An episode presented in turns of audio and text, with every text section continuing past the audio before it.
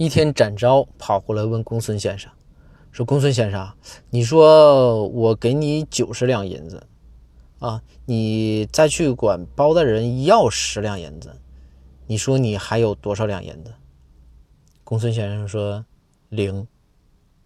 展昭说公孙先生您根本不懂数学呀。